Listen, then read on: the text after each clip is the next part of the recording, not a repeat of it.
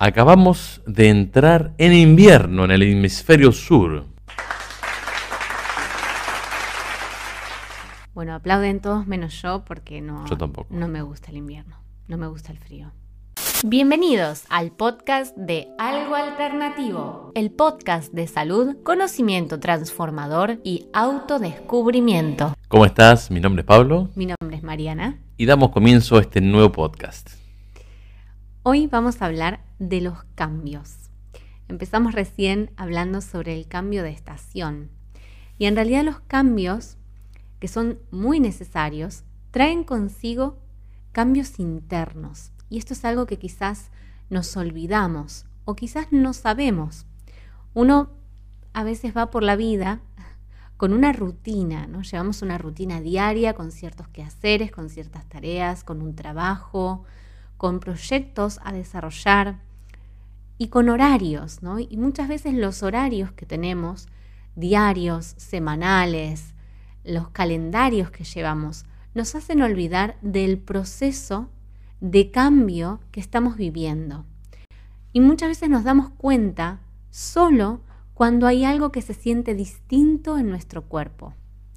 Cuando a veces por ahí tenemos más frío, o cuando a veces tenemos alguna molestia, algún dolor físico, o cuando no entendemos por qué, pero tenemos un día triste, un día más melancólico, un día donde las cosas no resultan del todo bien, como también todo lo contrario, ¿no? Tenemos días donde nos surgen muchísimas ideas, días donde sentimos que tenemos mucha energía y que podemos hacer, hacemos el doble de ejercicio que solemos hacer, no entendemos por qué. Entonces, estos cambios que se producen en el afuera también tienen un reflejo y un impacto muy profundo en el adentro. Porque como la frase dice, lo que es adentro es afuera, como es arriba es abajo. ¿Cómo es la izquierda es la derecha? ¿Cómo es la diagonal izquierda es la diagonal derecha abajo? Como hay hombres hay mujeres. Mm. Y en como hay cielo hay tierra. Bueno, basta. ¿Cómo hay perro y gatos? Claro. basta. Perdí el hilo. Siga usted ahora. Bueno, lo, lo único constante que tenemos es el cambio. Lo único eh, seguro es el cambio. Es, es como paradójico, digamos. Lo único en la vida que sabemos que siempre va a suceder son los cambios. Uno cree que la ilusión de que todo es igual es una gran mentira. Este cuerpo que parece siempre el mismo, en realidad en un año y, y- y piquitos, un año y monedas, es un, un cuerpo nuevo. Constantemente estamos sometidos al cambio y constantemente nos rehusamos al cambio. Y esto genera conflicto, genera fricción, genera dolor. Lo único permanente es la impermanencia. Estamos re paradójicos hoy, ¿eh? Hoy estamos poéticos. Fue el tecito chai que tomé Mm. en mi caso. ¿Era chai? Era chai mi Ah, té. yo me tomé un té de manzanilla. Sí, con anís, que no me gusta. Por eso yo me hice un té chai. ¿Qué estás tomando vos? Esperemos que estés tomando algo rico. Algo que no tenga anís. y si tiene anís, bueno, te felicito porque te gusta el anís. Eh, Como decíamos hace un rato, lo único permanente es la impermanencia. ¿Qué quiere decir? Que tenemos que hacernos a la idea de que la vida está en constante cambio y dinamismo. ¿Y por qué tenemos que hacernos a esta idea? Porque aunque quizás lo escuchemos o lo digamos, en nuestro inconsciente está la idea de que los cambios son nefastos, de que el cambio, como es desconocido, es algo a lo que uno le teme, que el cambio, la transición, lo nuevo, es algo que no es del todo cómodo. Por eso existe lo que se llama la zona de confort, ¿no? donde uno ya está seguro de lo que hay, ya sabemos cómo es nuestra vida, cómo es nuestro día, y estamos cómodos en una rutina que sentimos que es permanente, lo cual es una ilusión, porque cada día es completamente distinto, por más que tengamos el mismo trabajo todos los días o que hagamos la misma tarea todos los días, nunca se realiza de la misma manera, porque nunca somos la misma persona. Entonces, tenemos que empezar poco a poco a llevar a la conciencia que el cambio viene por algo. El cambio trae un nuevo aprendizaje. Ningún invierno es igual al otro, ningún verano es igual al otro. Ningún año es igual al otro. Entonces, a pesar de que la vida tiene su transición y va pasando por distintas etapas, que uno las puede observar a través de las estaciones, en realidad también cada estación trae consigo un aprendizaje profundo y trae consigo emociones especiales que uno va a ir sintiendo, vivenciando y experimentando. Como decía hace un ratito, a mí el invierno mucho no me gusta, prefiero el sol, prefiero el calor, pero aprendí poco a poco, y esto fue gracias a señora Ayurveda, que la mencionamos seguido porque realmente ha sido un gran aprendizaje para nosotros, pero aprendí a que por más de que el invierno no sea mi estación favorita, que el frío me cueste o me incomode, también esta estación trae algo muy profundo. El invierno, como estación, como energía, nos trae una autorreflexión. Justamente la energía, en vez de ir hacia afuera, va hacia adentro.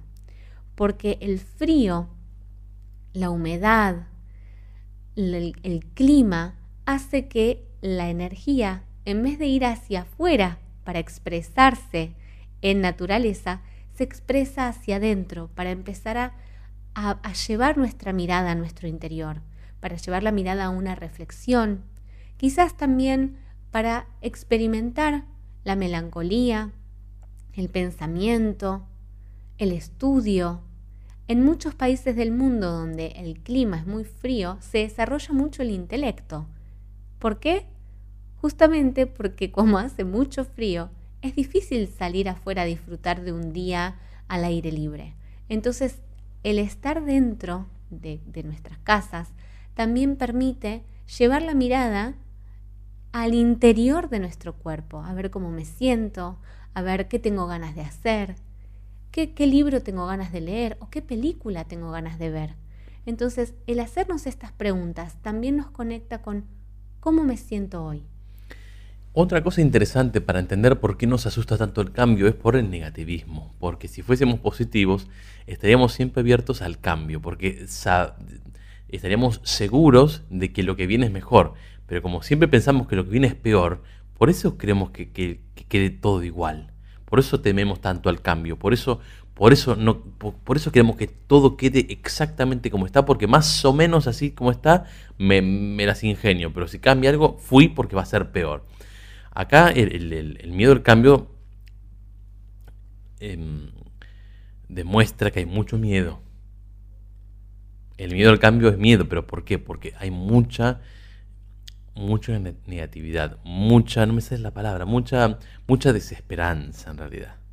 Mucha falta de confianza. Todo tiempo pasado fue mejor. Estas frases nefastas que siempre nos, nos vinieron acompañando de nuestros padres, abuelos, y no hace bien. Vamos a hacer un encuentro especial de podcast con las frases nefastas que escuchamos de niños. y de adultos también, ¿eh? porque muchas son muy graciosas. Por ejemplo, mi abuela, cuando yo le decía, hola, ¿cómo estás?